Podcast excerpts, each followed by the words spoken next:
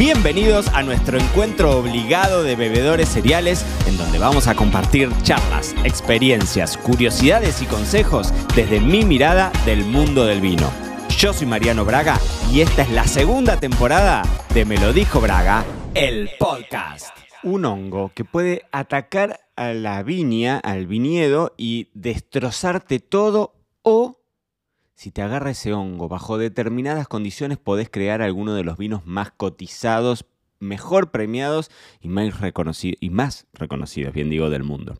De eso se trata la botritis. Y en el episodio número 277 de Me lo dijo Braga, el podcast, en donde te estoy dando la bienvenida, vamos a hablar qué es la botritis. Botritis cinerea, vamos a llamarla botritis para los amigos, es un hongo que seguro alguna vez escuchaste hablar de alguno de los estilos o alguna de las etiquetas, alguna de las marcas que son mundialmente famosas y como, que te, y como te decía recién en la introducción, que crean hoy algunas de las etiquetas que son más prestigiosas y que los coleccionistas eh, se, se, pelean por tener algunas añadas históricas de vinos que están atacados por este hongo, que en realidad es una mm, en realidad, Botrytis cinerea es un hongo de muchas especies vegetales, es decir, mm, la botrytis le agarra a muchas otras em, plantaciones mucho más allá de la viña, pero como muchas veces, digamos, eh, a nivel económico, en la vid puede hacer destrozos interesantísimos e importantísimos, entonces cuando vos te metés y googleás botrytis, vas a ver que te salen muchas cosas que tienen que ver con, otro tipo de, de plantaciones, pero sobre todo está la relación con el vino, con la viña, con la vid. ¿Por qué? Porque bajo determinadas condiciones, como se las conoce, digamos, dentro del mundo de la vitivinicultura, cuando hay determinadas condiciones climáticas, tiene la versión de podredumbre noble. Entonces, Botritis y podredumbre noble son las dos caras básicamente de lo mismo. Botritis es el hongo que crea este, esta, esta podredumbre y se le llama podredumbre porque cuando vos ves un racimo atacado por la botritis, realmente es un racimo podrido, putrefacto, ¿no? Pero se le dice noble. Porque es una cara benévola de alguna forma, ¿no? Es una infección benévola, es decir, en ese caso, bajo determinadas condiciones que ahora te voy a contar, transforma, el, le hace, le hace a, la uva determinadas características que hacen que después cuando vos eso lo vinifiques, logres productos extremadamente dulces. Y ahora te voy a contar un poco cómo funciona todo eso. Em, y por el otro lado logres, digamos, etiquetas de, mucha, eh, de mucho renombre, ¿no? Entonces, lo primero que necesitamos, como todo hongo, necesitamos determinadas condiciones climatológicas, que en general están signadas por la humedad. Cuanto más húmedo sea un lugar, vos tenés el baño cerrada la puerta del baño durante un año, se te va a llenar el techo de hongos. ¿Sí? Tan simple y tan sencillo como eso. Cuando vos tenés condiciones de humedad muy altas, vas a favorecer a la proliferación de bicherío, dentro de los cuales está la familia esta de esta botritis cinerea. Por eso es que en zonas muy secas, por ejemplo en climas que sean bien de desierto o inclusive en lugares muy ventosos en donde el viento te da ese efecto de limpieza, ¿no? Porque termina haciendo que no se acumule la humedad justamente porque se va a secar por esas brisas y esto te puede pasar a veces en zonas que, bueno, por ejemplo como el norte de la Patagonia, en Argentina o en Chile, o te puede pasar, no sé, en mis épocas viviendo en La Pampa, o te puede pasar en un clima súper de desierto como es el centro de España, donde tenés un clima sumamente mediterráneo. Entonces en esos lugares es muy difícil que se prolifere un hongo.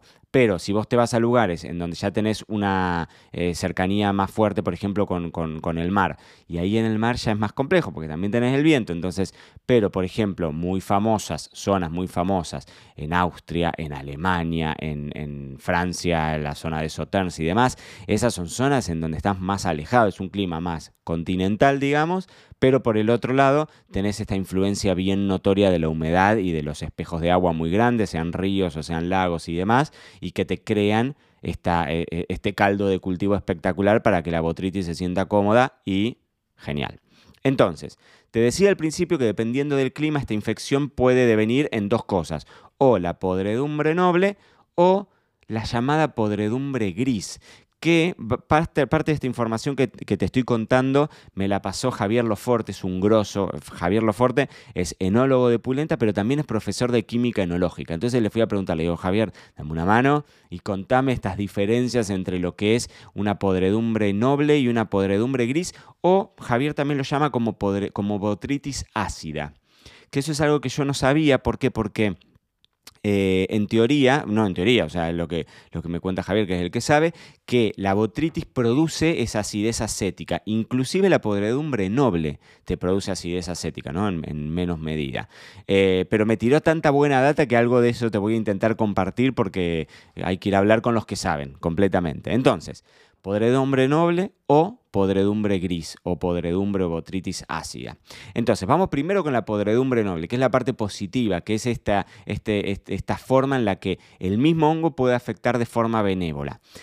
La podredumbre noble ocurre cuando las uvas ya están maduras, es decir, cuando ya el, el, grano está cuajado, cuando ya está más cerca de la época de la vendimia, ahí se infecta con botritis y es, eh, digamos, en general tenés condiciones de mucha, mucha, mucha humedad durante la mañana, durante la noche, frío y humedad, pero después, durante el día, quedan expuestas a condiciones más secas.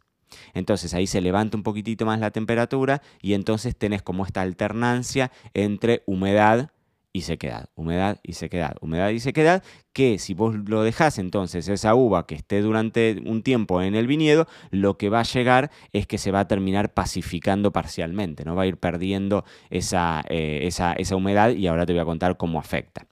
En cambio, si vos después de que la uva ya se infectó por la botritis con esas condiciones húmedas, pero después no levanta la temperatura y no se seca y entonces las tardes siguen siendo húmedas, en ese caso es donde se da esta famosa botritis ácida o podredumbre gris, que es cuando las uvas se terminan poniendo más amargas y se empiezan a descomponer. Entonces ahí sí te puede llegar a arruinar cosechas enteras. Siempre cuando hablamos de, de mm, digamos, de la botritis, en general termina teniendo como una connotación para los consumidores, ¿no? Para el, para el, para el enólogo, el bodeguero y ni hablar para la gente que trabaja en el campo, la botritis es casi una mala palabra, te diría. Pero para los consumidores de a pie, para los bebedores cereales que disfrutamos vinos dulces, eh, sin lugar a dudas, cuando hablas de botritis, hablas de estos vinos que son súper de alcurnia, ¿no? Entonces, ¿qué es lo que sucede? Volvamos a esta podredumbre noble, volvamos a la parte benévola y positiva de, la uva botritizada. En ese caso lo que sucede, como te contaba, era que la uva termina perdiendo contenido de agua al pacificarse, ¿no?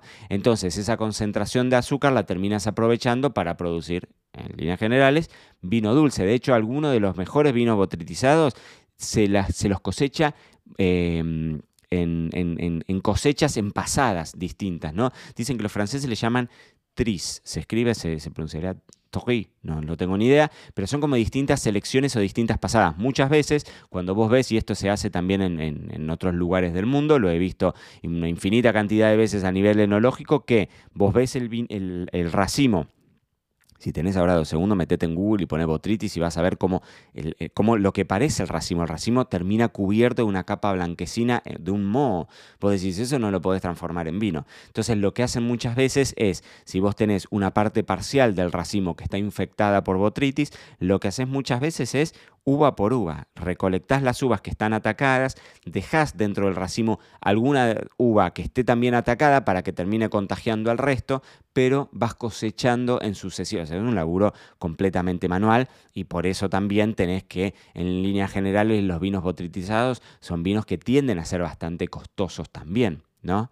Entonces lo que sucede técnicamente es que cuando el hongo, entonces ya te dije, la uva está madura y, el, hongo, y el hongo ataca, o sea, el hongo termina activándose, lo que hace es provocar esa pudrición, la necrosis de los tejidos infectados. Cuando vos lo ves, el síntoma, digamos, que, vos encontrás en el viñedo cuando vas caminando y ves una, uva atacada por la botritis, es como si se formase una, pelusa, ¿no? Bien blanca. En, en, un estado inicial es una pelusa blanquecina y después aparece el polvillo grisáceo tan famoso que es cuando ya la uva está súper, eh, digamos, avanzado en su proceso de botritización, que es esto que te digo, vos lo ves y decís, yo ni me animo a hacer un vino con esto. Bueno, en algún momento, algún loco divino se le ocurrió decir qué pasa si esto lo transformo en vino, si esto lo llevo efectivamente a la bodega, lo ingreso a la bodega, lo empiezo a, lo prenso y empiezo a, vinificarlo. Y ahí encontraron algunas de las marcas o de las regiones más famosas del mundo, en donde sin lugar a dudas tenemos a Sauternes y los vinos de Tokaj, sobre todo en, el Tokaj húngaro, digamos. Eh, no me acuerdo si es Eslovaquia, ya esos países, bueno, Eslovenia creo que es, que Eslovenia también tiene la posibilidad de, hacer, eh, hacer bajo la misma denominación de origen, ¿no? Pero tanto Soterns como tokaj o tokaji son los, dos estilos más famosos, pero también hay algo en Alemania, también hay algo en Austria y existe fuera de estos lugares, ¿no? Porque yo te decía, las condiciones climáticas obligatorias, necesarias, que vos esperás para que se desarrolle esa podredumbre noble, tiene que ser esa alternancia entre humedad por la noche, con niebla y todo esto, y la insolación durante el día, ¿no? Esa sequedad que te decía. Por eso es que necesitas esas condiciones climáticas, no las podés fingir esas condiciones climáticas para, para producirlos. Pero te pasa que vos conseguís algunos vinos botritizados fuera de estas regiones, en lugares, por ejemplo, dentro de la cordillera de los Andes, en Argentina, en Chile y demás, que sus condiciones naturales, Chile por ahí tiene algunas zonas que son más húmedas, ¿no? Pero cordillera de los Andes, vos encontrás un vino botritizado en Mendoza, y decís, ¿cómo puedes hacer un vino en Mendoza si las condiciones de sequedad son extremas? No existe una mañana que te levantes con frío, lluvia y niebla en Mendoza durante todo un proceso, eh, durante todo, no sé, dos meses en donde estás por, por, vinificar, ¿no? Por, por recolectar. No existe eso. Entonces, muchas veces los que se hacen esos casos, con unas personas, las bodegas diseminan esas esporas de la botritis.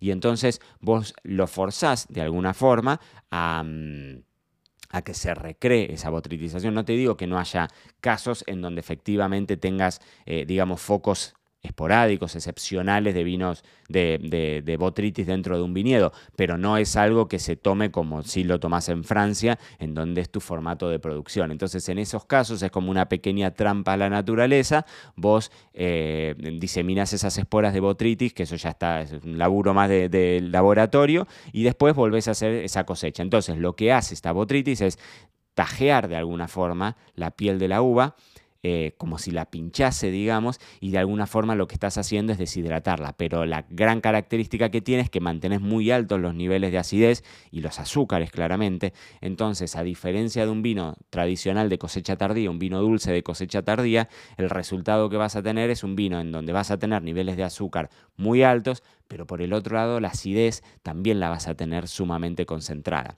Entonces este equilibrio, que es algo que siempre le vamos a pedir ¿no? al, vino, al vino dulce, le vamos a pedir que tampoco sea agotador. Y ahí entonces es donde la acidez entra en juego y donde necesitas niveles de acidez alto para que te refresque y para que lo sientas que está ahí, el dulce, el azúcar está ahí, lo notas, pero por el otro lado está compensado también eh, por esos niveles altos de acidez. Así que, queridísimos bebedores cereales, espero que en este episodio número 277, me lo dijo Braga el podcast, los haya ayudado a descular. Me encanta esa palabra, aunque suena un poco fuerte, de qué se trata la botritis, cuándo es podredumbre gris, cuándo es podredumbre ácida, cuándo es podredumbre noble y por qué también a veces algunos de los vinos más caros del mundo, más cotizados y demás, se esconden bajo esa palabra que hoy creo te ayude a descifrar. Y esto fue todo por hoy. No te olvides suscribirte para no perderte nada y que sigamos construyendo juntos la mayor comunidad de bebedores cereales de habla hispana. Acá te voy a estar esperando en un próximo episodio.